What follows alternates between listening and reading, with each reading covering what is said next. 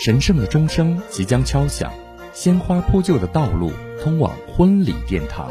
歪丁家，您的备婚专家。前沿婚礼资讯，超级婚礼宝典，优质商家推荐。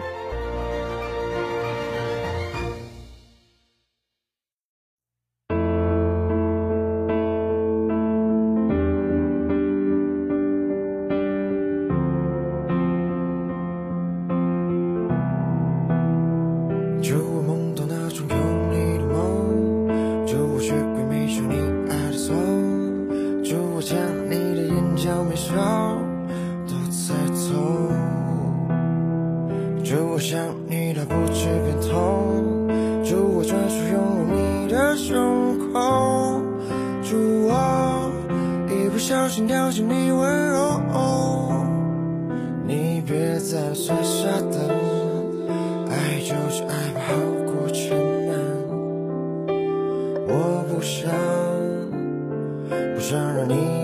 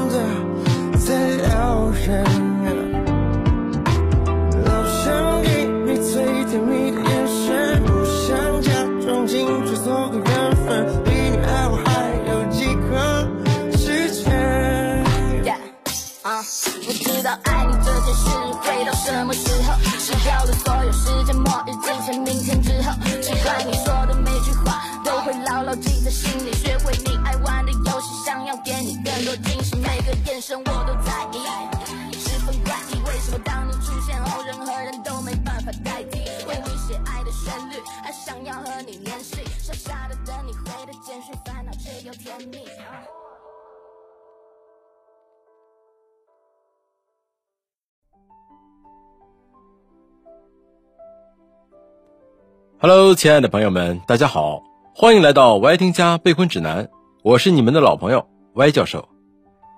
呃，最近几天呢，受我们台风利奇马的影响，咱们大连是好多年都没有这么下过雨了，这一连下了一个星期。这阴雨天呢，也让人懒得出门，所以呢，就在家里待着，为大家又整理了一些满满的干货，希望呢能够帮助到大家。最近呢，收到不少来自于准新娘的留言。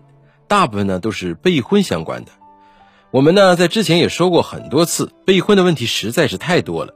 这次呢我又搜集了近两年来被问过最多的十个问题，想必备婚的你呢是一定纠结过。那么解决了这十个问题呢，我想备婚的你一定会轻松不少。那么第一个问题，婚纱到底是选择租呢还是买？呃，有一个网友这样说过，他说：“我觉得呢。”几百到几千块钱买一件婚纱啊，就真的不如去租了。呃，价格比较低的婚纱呢，也美不到哪去，一分价钱一分货。呃，还有网友说呢，租吧，结完婚也占地方。另一个网友说，买吧，毕竟一生只穿婚纱的时候是最美的。说实话啊，这个问题其实，呃，我之前呢，呃，仔细的考虑过，也跟很多新娘具体的沟通过这个问题。其实婚纱呢，到底是租还是买呢，需要考虑很多因素。大家呢可以参考一下我们之前节目当中提到的，呃，那么关于比如说婚纱的性价比啊，或者是呃婚纱的款式啊，还有合不合身呐等等一系列的，那么它还涉及到比如说周期啊等一些问题，所以呢，呃，这个问题需要综合考虑，要根据个人每个人的情况不一样啊来做这些决定。所以我认为呢，如果经济情况不是特别宽裕，就别考虑买了，直接租吧。千万呢也别因为一条婚纱而留下负债。这不值得。如果没有太多的钱，但又想买的话，那么大家可以选择租加买的混搭的方式，啊，这也是比较合适的。那么贵重的主纱呢，选择租；而相对轻便实惠一些的出门纱，啊，或者旅行用的轻纱，我们可以选择买啊。呃，一方面呢是比实体店要实惠不少，另一方面呢也方便收纳啊。第二条，呃，伴娘到底要请几位？啊，这里呢网友的评价呢也是五花八门。呃，有一个网友说，万一呢，我的小伙伴你最后一个结婚的，呃，说不定呢，我就要面临没有伴娘的这个尴尬境地。呃，这种情况其实我觉得在现在的婚礼当中特别常见，经常有一些年纪稍微大一点的新娘和新郎都说很难找伴郎伴娘。其实我觉得这个事情在之前的节目当中也谈过哈，别纠结它，因为这个东西也不是说非得选未婚的未嫁的。我觉得也可以选身边最要好的。那么另一个网友说呢，如果闺蜜们都比她先不结婚，呃，她也想找几个男闺蜜做伴娘团啊。这个我觉得现在网络的时代，大家可能也会看到啊，确实有不少的新人做这个大胆的尝试，我觉得效果特别棒。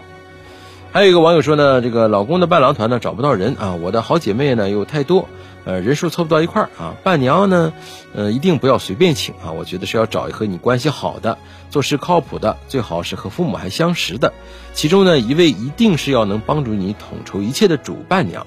那么伴娘团呢，具体的人数呢，其实没有一个准确的规定。那么我建议大家呢，按照婚礼的规模来定。那么小型的婚礼呢，我们可以选择一个人。呃，小婚礼一般客人也不会多，但是相互之间都是比较熟悉的，所以呢，伴娘责任呢也会相对轻少一些。那么中型的婚礼呢，我们建议是两到四个人。呃，现在普遍来说，大家在婚礼上找两到四个伴娘是比较常见的啊。所以呢，每个人呢各司其职，我觉得这个婚礼呢也会有条不紊。那么大型的婚礼啊，或者是新娘对呃这个姐妹团、伴娘团有一个很高需求的，呃，我觉得就可以选六到八个人。呃，一般来说呢，呃，明星伴娘团啊会有这个规模，因为需要处理的事情也特别的多。当然了，如果像刚才提到的啊，邀请男闺蜜当你的伴娘也是一种不错的选择，效果很棒。好，第三个呢是不会穿高跟鞋，那么婚礼当天怎么办？这个问题呢，我觉得现代的这个年轻的女孩子，我觉得这方面的问题确实很多。因为大家呢也是很追求平常的舒适感，所以很多女孩子平常生活当中也不穿高跟鞋。那么这里有网友这样说：“他说我这辈子呢都不会穿高跟鞋，甚至小时候就想了以后结婚的时候呢要穿个帆布鞋。”我觉得这也是蛮有想法的。还有一个网友叫圈圈，他说结婚的时候呢买了一双好几万超好看的高跟鞋，后来呢婚礼当天呢还是穿了平底鞋，因为走路方便啊，真有钱啊。好了，那么针对呢不穿高跟鞋呢有两种解决办法。一个呢是从婚前前几个月就开始适应高跟鞋，婚礼当天呢选择的这个婚鞋呢可以不用很高，五厘米以下的跟啊，穿起来也方便很多。第二个就是干脆不穿高跟鞋。舒淇呢和冯德伦拍婚纱照的时候就是穿了一双跑鞋，活泼随意，自由又洒脱，所以平底鞋呢也不是一种很好的选择，不是吗？对吧？另外，呃，选择长婚纱的新娘，其实婚礼当天除了接亲的时候有婚鞋的戏份。啊，其他时间很少能看见婚鞋，所以呢，婚礼仪式上选择平底鞋更保险一些哦。第四个，婚礼费用到底怎么去安排？呃，那么这个问题呢，我觉得我在以前的这个节目当中呢也跟大家提到啊。啊，这里我先跟大家分享一下一些网友说啊，一位网友说呢，这个数学是白痴，一看到数字就头疼啊，备婚从入门到放弃啊。另一个网友说。明明呢，每次都是算好的，可是一不小心就超预算了啊！这个很正常啊，就跟装修是一样的。还有一位网友说呢，呃，看看水电费、房租啊，超市车险账单啊，再看看婚礼花销的账单啊，心痛啊！是啊，其实呢，我也强烈建议大家呢，在备婚前做好一个这个预算表格啊，内容做的越详细，钱花的就会越爽，省下来很多纠结的时间。那么如果有需要的朋友呢，也可以跟我私信啊。那么这里跟大家简单的做一个打个比方啊，呃，很多朋友是这样来预算的：第一个是婚宴占百分之四十，那么婚礼这块的布置占百分之二十，婚礼上的四大金刚占百分之十五，那么珠宝呢占百分之五啊，造型和婚纱照占百分之十，其他的百分之五。呃，还有预备金百分之五啊，这一系列的。那么这个呢，只是一个参考，因为每个人对婚礼的认知程度啊，每一项的认知程度也不是一样，所以呢，这个呢仅供参考。那么这里呢，我也给大家几个小贴士啊，实际上花的钱呢，绝对会比你想的一开始的心理预算要高一些，所以建议大家呢，一开始的时候就把预算呢拉低一些。那么给策划师的报价往低下报。呃，因为做出来一般都会比一开始的时候报价高一些，这样会刚好适应你的心理价位。那么最好呢是完全按照一开始做的预算来做，呃，要不然的话就会差距越来越大。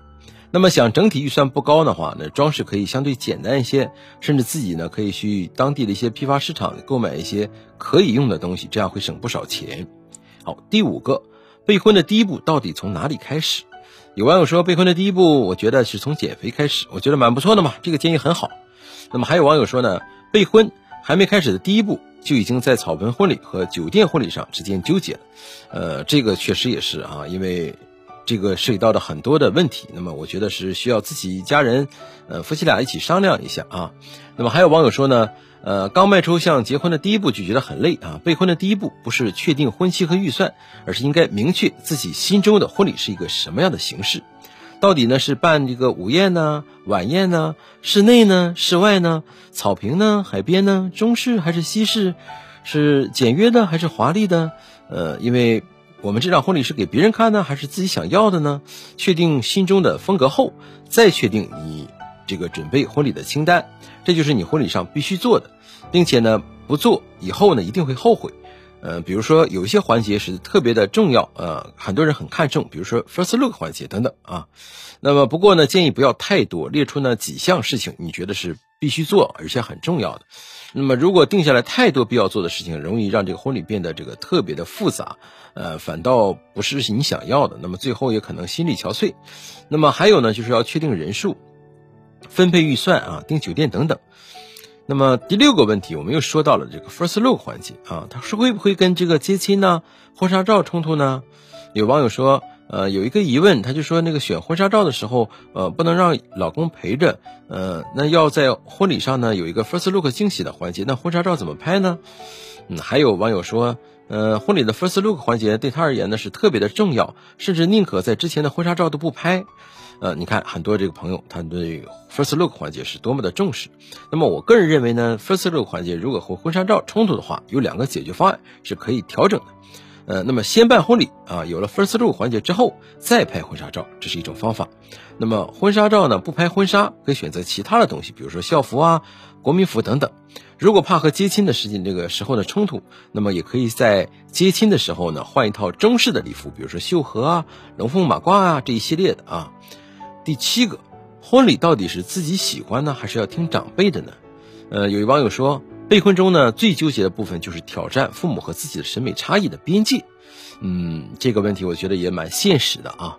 那么还有网友说呢，想办一场小型的草坪婚礼，但是呢父母不同意，他们想办一个大型的宴会啊，宴请宾客啊，所以这个呢也是很多新人纠结的。那么在这里呢，我想说一句话啊，婚礼是你们的，最最重要的还是看你们自己的想法，千万不要因为长辈的意见呢做太大的妥协。但是呢，父母也毕竟是过来人，而且呢他们对我来说也是很重要的，所以呢，我觉得我们可以一起商讨。啊，那么把你们的想法呢给到父母。如果你们呢确实想办一场不同的婚礼，那么就一定要说服你们的父母，让他们理解你们。总体来说呢，是以自己为主，长辈为辅。最最重要的，那么大家都是成年人，要有自己的主见，要学会辨别大家给你的意见到底适不适合自己和自己的婚姻。那么第八条啊，婚礼风格太纠结了，到底该怎么去选？呃，有网友说呢。呃，他还没有想好自己要做什么样的色系、什么样风格，呃，又期待呢，又纠结。还有网友说呢，呃，看越多的婚礼日志，那那么觉得会越迷茫。是啊，这个眼花缭乱就是在这里说的啊。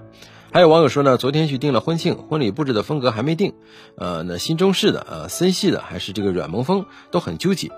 那备婚呢前后呢，我们会。看到很多相关的婚礼资讯，那么选择自己喜欢的，呃，最好的这个三种风格，最后呢由策划师帮你给你更好的意见，最后我们来选择，包括还有经费啊，来选择一个最适合你的。如果呢你和另一半呢共同喜欢同样一款，呃，感觉的。呃，那么我觉得这就比较好选了。那么还在这个同时呢，我们可以掺杂一些，比如说有纪念的东西，比如说这个游戏啊、宠物啊、动漫等等，可以把相关的元素融入到婚礼当中。这样的这场婚礼会别具风格。那么后期也会让别人的婚，别人在参加婚礼的过程当中，也会感觉到呃与众不同。第九个啊，那么有些结婚时候的老旧习俗，我们是否要遵守？因为最近也是在跟新人一起沟通啊，见面沟通的时候，也有新人提过这样一些问题，比如说他们说这个改口啊，这个磕头啊，这些呃想在婚礼上做，或者是不想在婚礼上做，呃，这些我觉得都是 OK 的嘛。那我个人给的建议也是，这个我觉得是咱们不拘小节啊，不要非了要做某些仪式而做啊。我觉得更重要的是内心当中有。呃，所以不用太苛刻的去追求这些东西。那么有网友说呢，呃，他看见了这个婚礼上有些呃闹剧啊，都觉得不太适合，所以他们一定要杜绝这些问题。我觉得也很好嘛。那么我觉得呢，呃，婚礼时的一些习俗，我们可以按照自己喜欢的或者是自己风格来定啊。那不想把一些这个所有的环节都省掉啊，但是有一些，比如说特别闹的一些低俗的，我觉得是可以省掉的。那么比如说我们正常的早晨这个贴贴喜字啊，啊吃吃饺子啊，敬茶啊给红包这些，我觉得都蛮有寓意的啊。包括什么早生贵子，这些都很好。所以我觉得我们也是根据自己的情况来选择啊。第十条，呃，备婚时和老公的意见不一样啊，争吵了怎么办？嗯，备婚呢，简直是两个人这个漫长的修行和磨合。呃，其实我们正常在一起说过，说两个人如果在决定结婚之前，一定要有一次旅行，因为在旅行当中，我们会了解彼此的习性、彼此生活习惯和彼此的一些观念。那么，同样，其实备婚这件事情，我们也特别建议两个年轻人一定要共同的参与进去，因为在这个过程当中，我们会有一些磨合。那么，这种磨合会让我们有共同的契合感。会让我们更多的理解对方的一些想法，但是呢，我接触了这么多婚礼嘛，我觉得可能更多的是新娘的参与度高一些，新郎的参与度相对低一些。他们会基本会按照新娘的想法去做。但是我是真心觉得，如果在你们真实的婚礼当中，两个人的意见不相同的话，也可以坐下来心平气和的去想一想，那么我们究竟想要什么？是一场单纯的婚礼仪式形式，还是因为？有了这个形式之后，我们的婚礼会奠定一定的基础，或者是我们为了未来留下一个美好的回忆。那么这些都会从我们的出发点不同，会有不同的建议。那么以上呢，就是我整理的啊这么多网友共同参与的，那么关于准新娘他们备婚的一些纠结的问题，希望呢对大家有帮助。祝大家呢在备婚的路上呢一切顺利。好了，朋友们，我们下期节目再见。